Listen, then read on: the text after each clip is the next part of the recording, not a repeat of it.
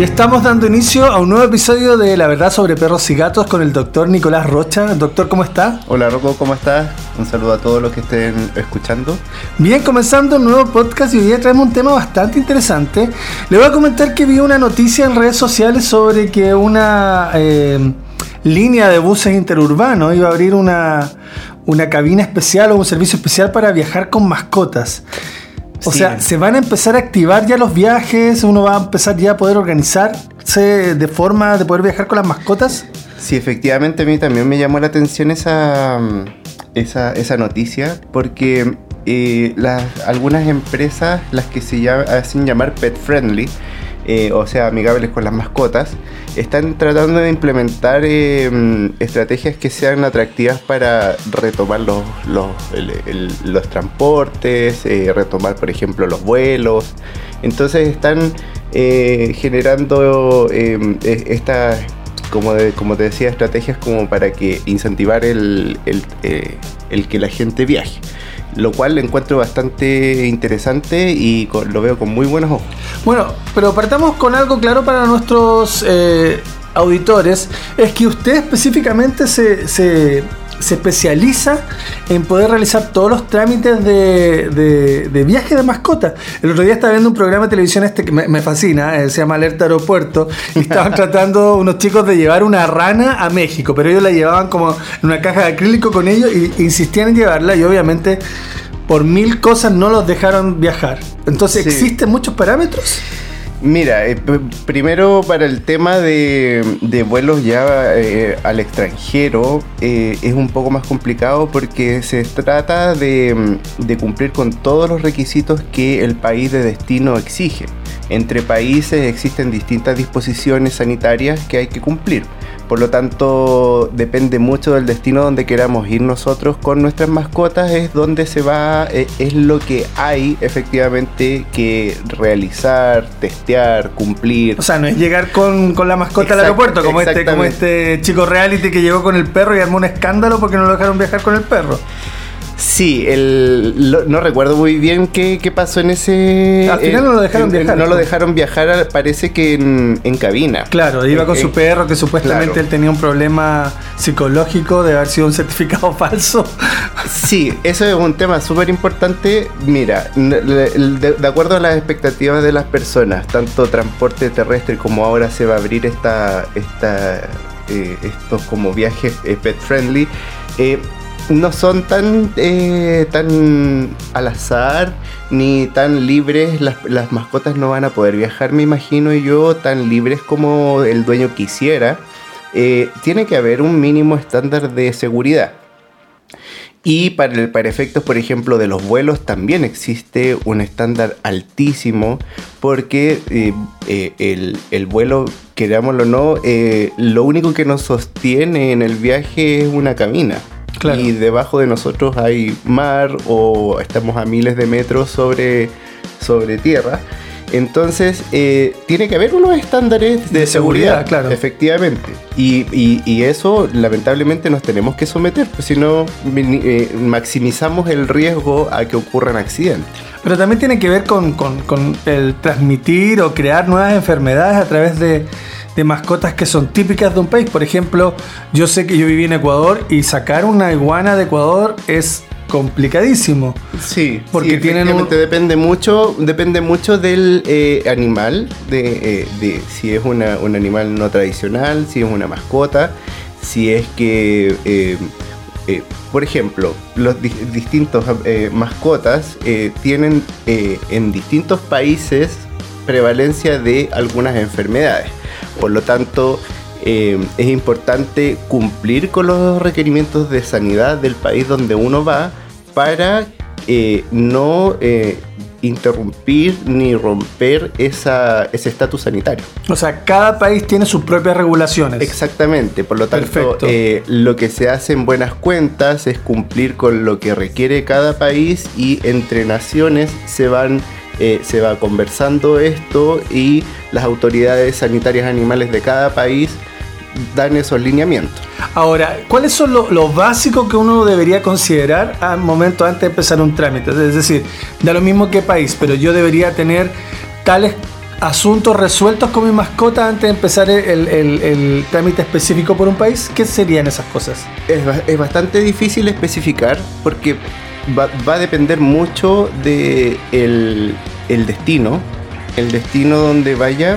eh, por ejemplo, hay algunos destinos que piden exámenes adicionales, aparte de tener a la, a la mascota al día con vacunas, O sea, hay que tener. desparasitaciones. para- para- lo básico sería que tener el al destino, día. el- al día ya eh, un piso es el tener la- los controles vacunas. sanitarios al día. Perfecto. Entonces, eh, ya después, escogiendo el, el destino, eh, ver efectivamente qué es lo que exige la, la nación de destino. Y, eh, Y ahí puede variar. y mucho. puede variar mucho, exactamente. El tema también de las, de las escalas que hay entre medio de ese vuelo. La idea es que eh, un vuelo para que la mascota viaje de manera segura y con bienestar, que es a lo que varios, varios colegas nos dedicamos a hacer y asesorar a las personas, es que eh, esa- ese vuelo tenga las menos escalas posibles. Claro.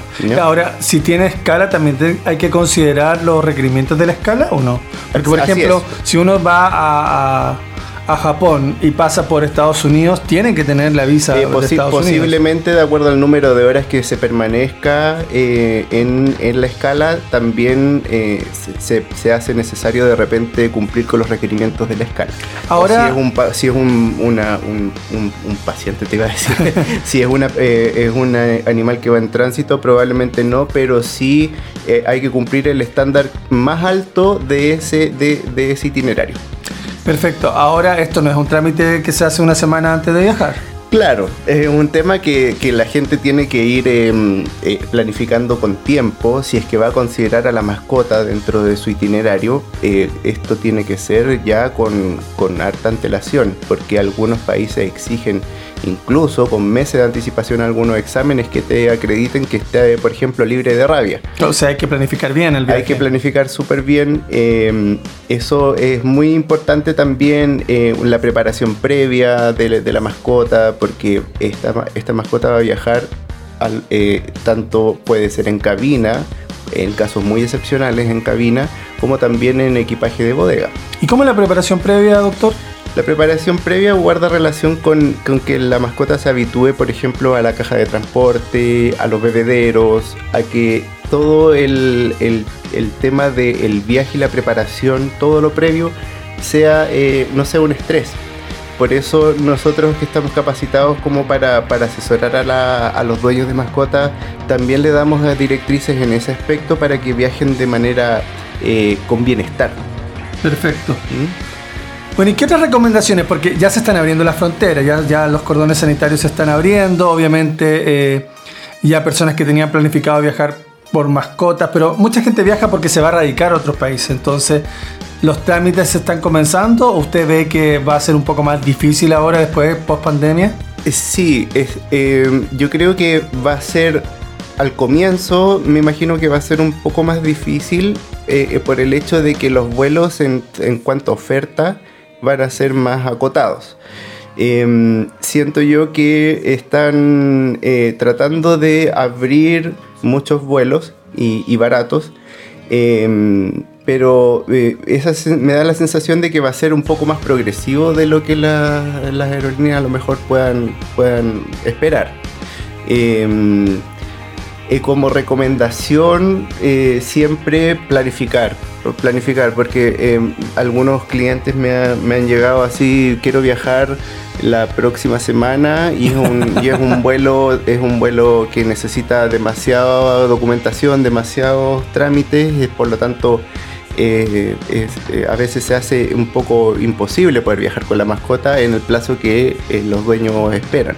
Entonces también como un llamado a eso, si se llega a reactivar y, así lo está haciendo con estas señales que, hemos entregado al comienzo, eh, hacerlo con antelación. Perfecto, ahora volvamos para cerrar el tema, para cerrar el episodio del día de hoy, pero hagamos un, algunos tips para considerar de viajes, pero dentro del país, que no, obviamente no piden tantos papeles, o no sé cómo va a ser el sistema, pero ir considerando cosas si uno se va a mover con la mascota dentro, de, eh, dentro del país a otras ciudades. Sí, bueno, obviando y dando por hecho de que eh, ya se va a poder viajar con se va a poder viajar entre ciudades, que los cordones sanitarios ya se van a ir liberando en la medida que, esta pandemia vaya resolviéndose. Eh, es importante eh, siempre con la mascota viajar primero que todo con bienestar, con seguridad. ¿ya? También el transporte terrestre implica algunos acostumbramientos, algunas adecuaciones y eh, como recomendaciones es eso, es darle un apresto a, a nuestra mascota. Quizás, quizás también eh, ir acostumbrándola a arneses. Eso le iba a preguntar, ir acostumbrándola a la forma de cómo va a viajar. Efectivamente, ir eh, con, semanas antes, por ejemplo, existen algunos arneses de seguridad que se puede pasar el, el cinturón de seguridad. Existen también em, algunos productos que ayudan a bajar, Eso, la ¿hay algún producto que uno le pueda dar para que nos vaya más tranquilo? Sí, efectivamente. Existen tanto sintéticos como de origen natural que ayudan a bajar considerablemente y hacer un tratamiento previo al, viaje que estamos planeando. Entonces también eso aplica eh, tanto para los eh, por vía terrestre como para los, los viajes en avión.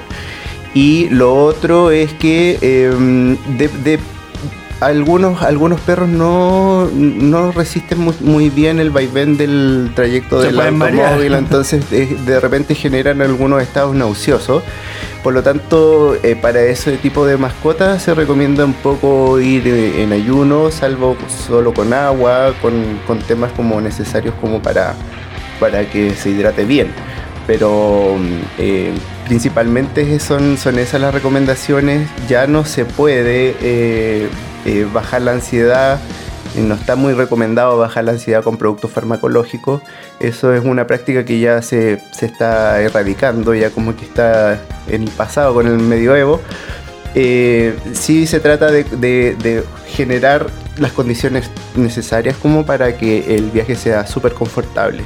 Buenísimo, doctor. Bueno, ustedes ya saben, el doctor Nicolás Rocha es experto, así se podría decir, ¿o no? Experto en el viaje internacional de mascotas. Bueno, ahí vamos. ¿cuál es el término correcto, doctor? Eh, bueno, yo fui eh, formado en, temas de mm, en, temas de bienestar animal y seguridad en, temas de vuelos eh, y se llama eh, médico veterinario examinador aeronáutico. Ah, buenísimo. Yo le voy a poner más fallo, más experto viajes VIP de mascotas. Muchas gracias, doctor. Increíble el tema. Así que ustedes ya saben que si necesitan programar algún viaje internacional o si tienen dudas sobre un viaje nacional de cómo puede ser más placentero para su mascota, contactar al doctor Nicolás Rocha en su página web que es www Ah, eh, rochaveterinario.cl. Ahí también pueden encontrar sus redes sociales para seguirlo más. Muchas gracias, doctora. Bueno, muchas gracias. Un saludo a todos los que nos están escuchando. Y nos vemos en una próxima oportunidad en La Verdad sobre Perros y Gatos.